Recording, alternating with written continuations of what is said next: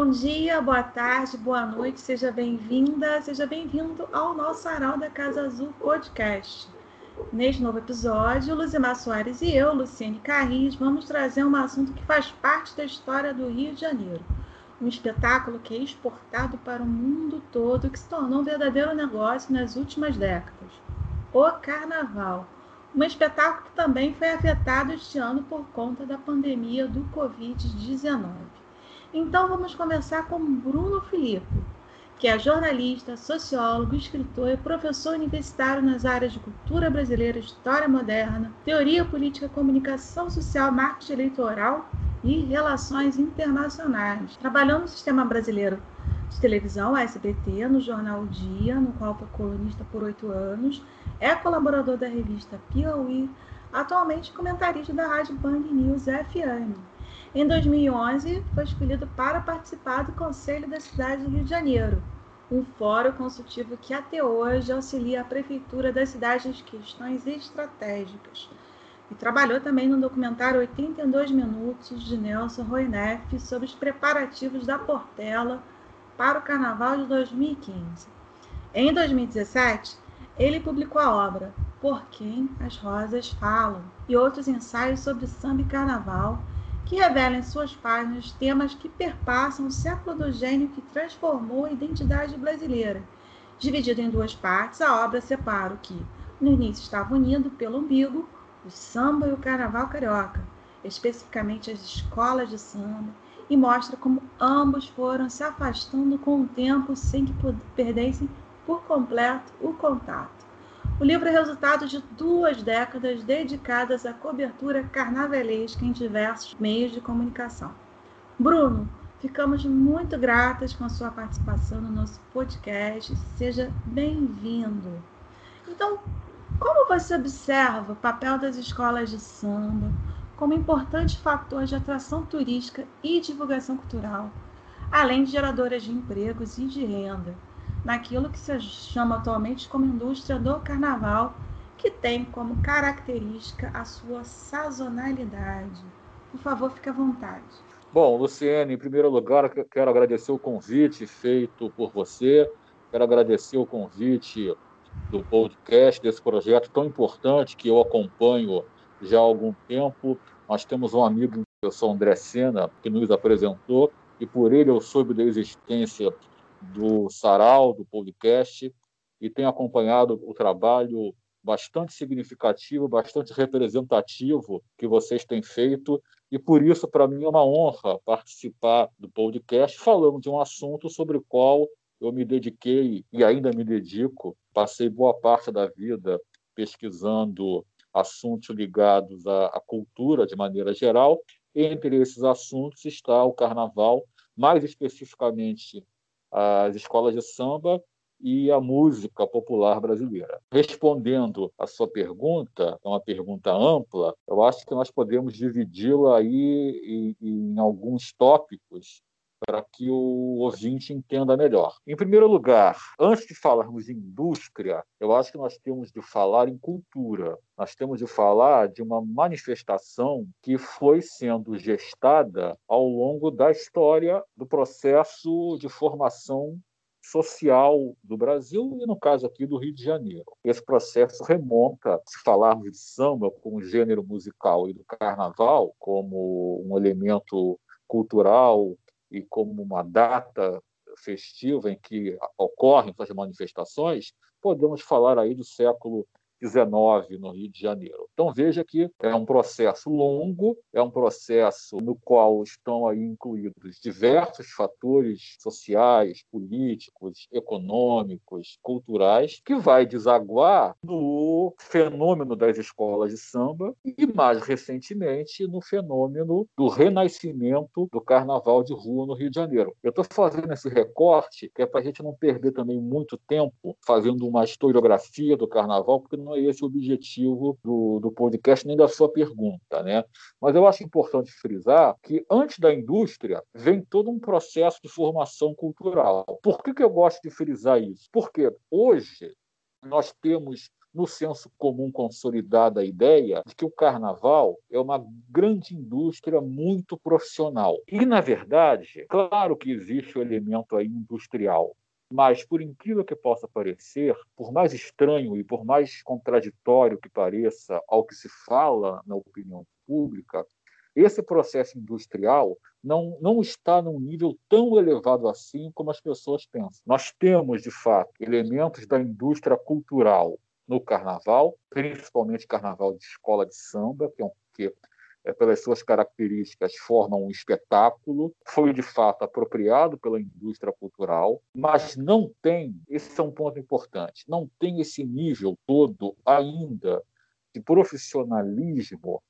que as pessoas, o senso comum e parte da mídia imaginam ter. É, no livro que eu escrevi, que você citou, Por Quem as Rosas Falam, há um artigo meu, um ensaio, na verdade, chamado A Modernização Conservadora do Carnaval, que fala justamente sobre isso, o carnaval especificamente de escola de samba. Nós temos uma visão de que todo aquele imenso espetáculo feérico, é lindo, é, grandioso, que tudo aquilo é feito dentro de padrões muito desenvolvidos do ponto de vista econômico, industrial, quando na realidade esse processo, esses bastidores não são tão profissionais assim, não estão nesse nível tão elevado assim. Nós entendemos isso melhor quando comparamos o noticiário das escolas de samba, os bastidores das escolas de samba, dos últimos cinco anos para cá, quando, e, e, mais especificamente dos últimos dois anos, ou do, do último ano, de um ano para cá, quando se fala muito de crise do carnaval. A gente vai encontrar isso, a crise do carnaval, a crise das escolas de samba, as escolas de samba estão sem dinheiro, as escolas de samba não têm recursos, os barracões estão parados. Basta uma pesquisa na internet a gente vai encontrar muita referência a isso. A relação do poder público com o carnaval, o carnaval tem que receber dinheiro do poder público, não tem, uma discussão contemporânea, inclusive, atual, de hoje, dos dias de hoje. Ora, Alguns dizem, se o carnaval é essa indústria toda, por que receber dinheiro público? Não precisa.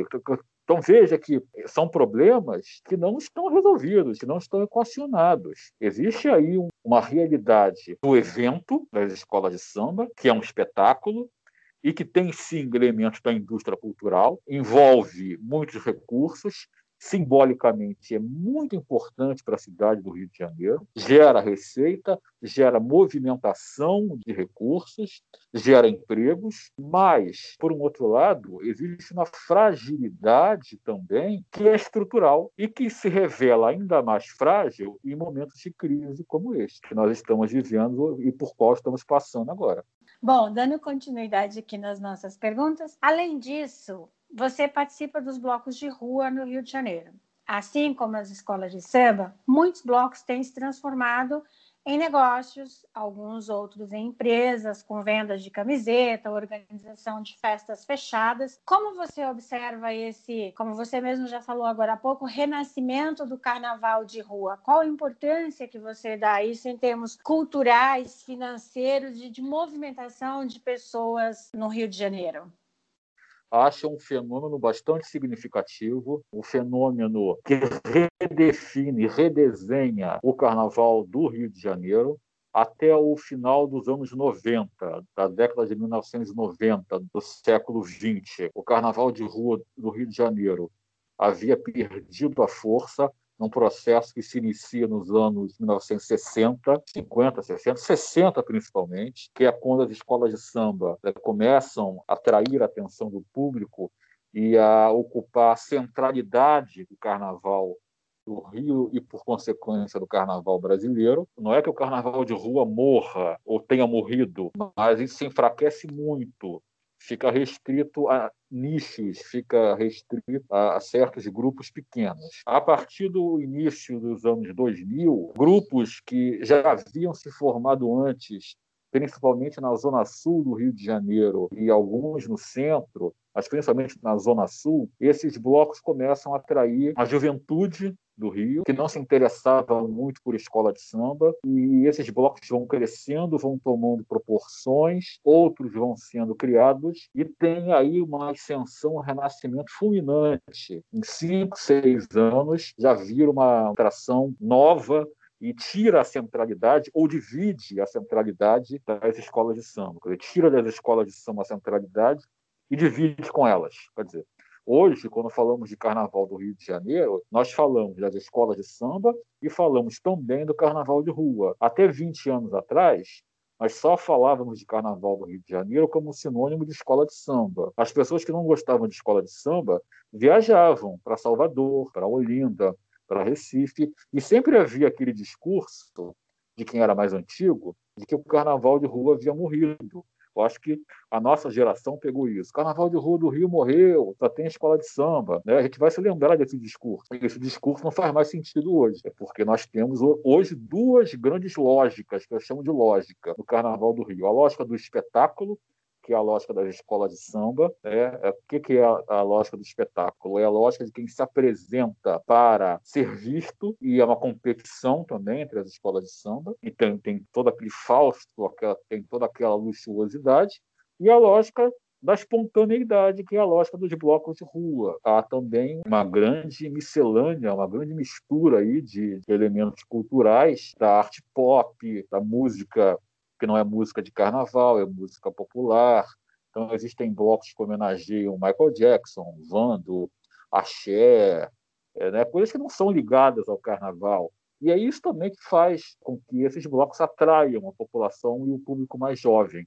Essa mistura, essa miscelânea total de elementos visuais, musicais, artísticos, e isso é completamente diferente das escolas de samba. Então, o Carnaval dos Blocos é muito importante porque fez, porque fez esse redesenho na história do Carnaval do Rio de Janeiro. Carnaval do Rio de Janeiro, de 2000 para cá, é escola de samba e bloco. Perfeito. Você estava falando do Carnaval de Rua, dos blocos de rua. Me recordei que eu moro no Jardim Botânico há 40 anos, praticamente. E eu, nos últimos anos, tenho acompanhado o crescimento de um bloco daqui, que não é o Sovaco do Cristo, mas é um outro bloco que é ligado à comunidade do Horto, né? que é um bloco ligado à comunidade do Horto do Jardim Botânico. E aí você estava se, se, referindo aos blocos, né? as identidades dos blocos no, no Rio de Janeiro, que eu acho muito interessante, que tem também essa territorialização dos blocos. Eu fiquei meio que pensando nisso, que eu vi o bloco crescer, era um bloquinho e hoje o Vagalume, o qual estou falando, é um bloco enorme, né, que ocupa toda a rua Jardim Botânico. Mas dando continuidade à nossa conversa e pensando no que a gente está passando atualmente, né, em meio a tantos problemas que ocorrem no nosso cenário político, econômico brasileiro, o carioca nunca deixou de celebrar o carnaval, mas estamos em meio a uma pandemia. E como está sendo discutido entre as escolas de samba e os poderes públicos, públicos esse adiamento da data do Carnaval de 2021. E qual o impacto disso que você percebe na economia do Rio de Janeiro para essas escolas de samba, para essas pessoas que trabalham diretamente e indiretamente com isso também?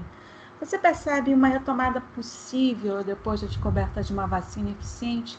Isso eu pergunto também porque eu estava ouvindo agora de manhã a Rádio Band News, a qual você também trabalha, que eles estavam discutindo exatamente isso. A partir do momento que descobrirem uma vacina, facilidade, grupos de risco, o carioca provavelmente vai criar os blocos paralelos assim na rua, é o que estava meio que se discutindo na rádio. Como é que você observa isso? Bom, em relação às escolas de samba, há uma decisão tomada as escolas resolveram adiar o desfile para julho, para o meio do ano, desde que haja uma vacina já aprovada e aplicada a um número considerável da população do Rio de Janeiro. Os blocos, pelo menos aqueles ligados a entidades oficiais, que dialogam com o poder público, os blocos também resolveram não desfilar, nem criaram ou propuseram uma nova data, cancelaram mesmo o carnaval de rua. Agora, se vai haver um carnaval espontâneo de rua, por parte das pessoas, caso já tenha uma vacina em fevereiro, ou mesmo se não houver uma vacina em fevereiro,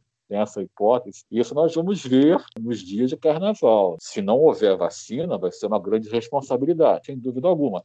E vai ser muito diferente do, do que aconteceu em 1912, quando tivemos dois carnavais no Rio de Janeiro, um oficial e outro não oficial, porque ali em 1912 o governo adiou o carnaval para abril por causa da morte do Barão do Rio Branco, que aconteceu uma semana antes, se eu não me engano, uma semana antes do carnaval. E aí a população não viu motivo para não festejar o carnaval e fez dois carnavais, um na data oficial do carnaval e outro na data que o governo tinha estabelecido. Se houver um carnaval espontâneo agora em fevereiro, sem vacina, vai ser uma situação muito diferente. É, não acho que seja motivo para celebrar e nem para festejar a suposta malandragem ou o suposto espírito carioca, porque seria uma grande responsabilidade. Agora, havendo vacina, também é um pouco discutível, porque provavelmente no, o carnaval, pela data oficial, seria 15, 14 de fevereiro, por aí. Até lá não vai haver vacina para todo mundo, pelo que nós estamos acompanhando aí. Também seria muito discutível se o grupo que tomou de início saísse à rua, porque não vai ficar restrito só um grupo que tomou de início vai atrair mais população. Então, eu creio que seria uma, uma atitude reprovável, embora perfeitamente possível de acontecer, previsível, né, do ponto de vista de que há uma possibilidade concreta de que aconteça. E há também aqueles blocos que não são filiados à entidade, que podem também resolver sair, até por protesto, por rebeldia, por, por outros motivos políticos também. Isso pode acontecer, mas repito, seria lamentável. Tem um refrão de um samba enredo, Traços e Troças do Salgueiro, de 1983, cujo verso diz: O carnaval é a maior cariocatura na folia, o povo esquece a, amar a, amargura. Em 1989, Joãozinho 30 escandalizou com o desfile Ratos e Urubus, Larguem a Minha Fantasia, com o Cristo Mendigo. Quais os desfiles e quais sambas que mais te impactaram até hoje? Como você interpreta a importância dos desfiles dos sambas enredos como crítica social e política? É, certamente foram muitos desfiles marcantes na história do carnaval, mas eu costumo citar aqueles a que eu assisti em loco, ali na Marquês de Sapucaí. Eu poderia citar vários outros dos anos 60, dos anos 70, dos anos 50, que tiveram uma importância histórica para o carnaval muito grande, mas é, seria uma citação de pesquisa, de historiador, de pesquisador. E eu gostaria de fazer uma, uma citação, de listar aqueles que mexeram comigo, tá? Ou seja, uh, aqueles a que eu pude assistir e que de alguma maneira me envolveram e que também tiveram uma importância para além do meu envolvimento, uma importância histórica no carnaval. Vou começar citando Ratos e Urubus, Larguem a Minha Fantasia, que está aí também eh, citada na pergunta, né? É um desfile extraordinário. Ainda, ainda até hoje, não muito bem compreendido, por incrível que pareça. Muito já se escreveu, muito já se falou sobre esse desfile, mas ainda há algumas pessoas que do carnaval, né, que militam no carnaval, que não entenderam aquele, aquele desfile ou tem uma interpretação, digamos, é, que, é, que não é totalmente é, correta, que não abarca a totalidade do significado de ratos e urubus. E posso aí citar vários outros. Eu tenho uma história de assistir carnaval que remonta aos anos 80, em loco, né? Então, posso citar Kizomba, que foi um ano antes do Ratos e Urubus. Posso citar o Explode Coração, do Salgueiro, que foi o desfile que certamente mais empolgou a Marquês de Sapucaí até hoje. Não sei se foi o mais empolgante de toda a história das escolas de samba. Difícil falar isso, mas eu me arrisco a dizer que se não foi o mais empolgante da história, foi um dos mais empolgantes da história. Dificilmente haverá um fenômeno como aquele de 93, Explode Coração de Salgueiro, cujo nome do enredo é Peguei um Ita no Norte. Quem esteve na Sapucaí sabe do que eu estou falando. Posso citar de carnavais do próprio Paulo Barros, alguns, o de 2004 foi o carnaval que ele se revelou, 2016 é um carnaval que ele faz que é muito importante, na Portela não ganha carnaval, mas para mim até hoje é o melhor carnaval do Paulo Barros, de 2016 na Portela, eu falo sobre esse desfile no meu livro, há um ensaio, um, um pequeno ensaio sobre esse desfile no meu livro, Por Quem as Rosas Falam. Claro que o segredo de 2010, que foi o primeiro campeonato do Paulo Barros, é um desfile marcante, é um desfile que impactou e até hoje deixou um rastro aí de lembrança. Lá se vão 10, quase 11 anos, né? De, do segredo. Tem nos anos 90 temos bons desfiles, mas 96 Imperatriz Leopoldinense, Rosa Magalhães, 96 a Mocidade também, que foi a campeã com Criador e Criatura. E mais para cá, nós temos temos os, os, desfiles políticos, né, da Mangueira, da Beija-Flor uh, e de outras escolas de samba, que deixaram uma marca grande, foram bons carnavais também, mas eu prefiro citar como referência, como os, os principais aqui eu vi, os mais importantes, tá? Rato Cirubus, Kizomba, Explode Coração, três carnavais do Paulo Barros, eu acho que foram desfiles que não só me emocionaram, não só mexeram comigo, como tem, repito, uma importância histórica. Sobre a questão política, dos enredos políticos, isso é muito interessante, porque é um fenômeno que se verifica de dois, três, quatro anos para cá. A intensidade e a frequência com que as escolas passam a abordar a temática política em seus enredos. Nós temos que analisar esse fenômeno com muita calma e já adianto que é um fenômeno que não é tão simples assim.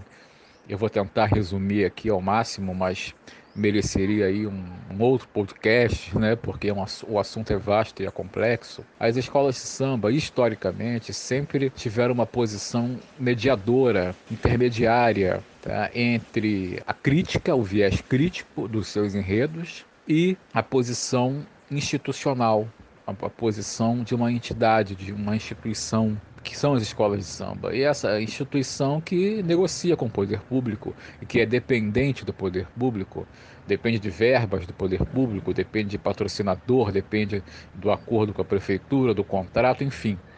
É, então, é, historicamente, as escolas já fizeram enredos, é, no passado, enredos críticos, mas não uma crítica muito velada, muito explícita e muito pontual, sobretudo a quem está no poder, sobretudo sobre situações é, de quem está no poder. É difícil encontrar isso com tanta frequência.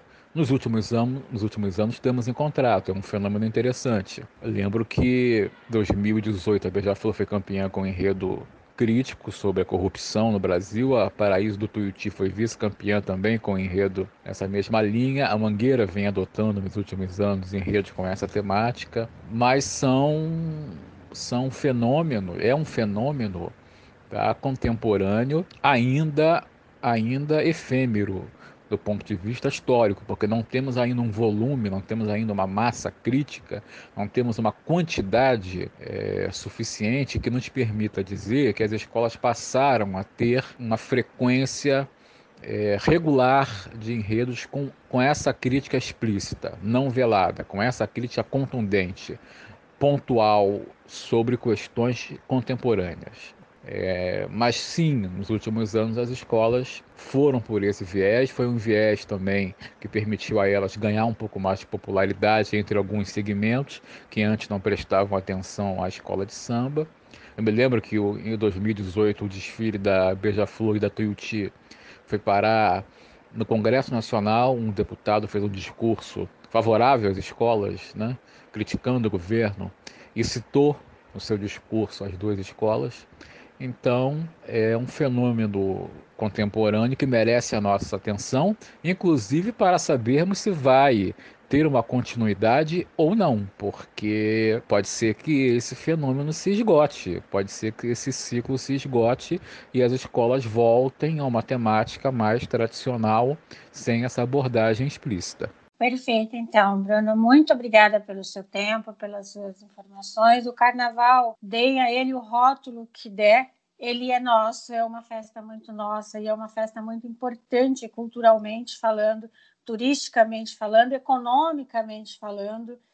Então, realmente é uma coisa que a gente precisa falar, ver, ouvir você falando com tanta leveza e tanto conhecimento, é uma delícia saber que é, todas as dificuldades que o carnaval enfrenta tem alguém que estuda e que transmite esse conhecimento para as outras pessoas. Muito obrigada. Ah, eu que agradeço, muito obrigado pela palavra. Então encerramos mais um episódio do podcast do Sarau da Casa Azul. Eu, Luciene Carris e Luzima Soares agradecemos a sua audiência e aguardamos você no próximo episódio. Até breve!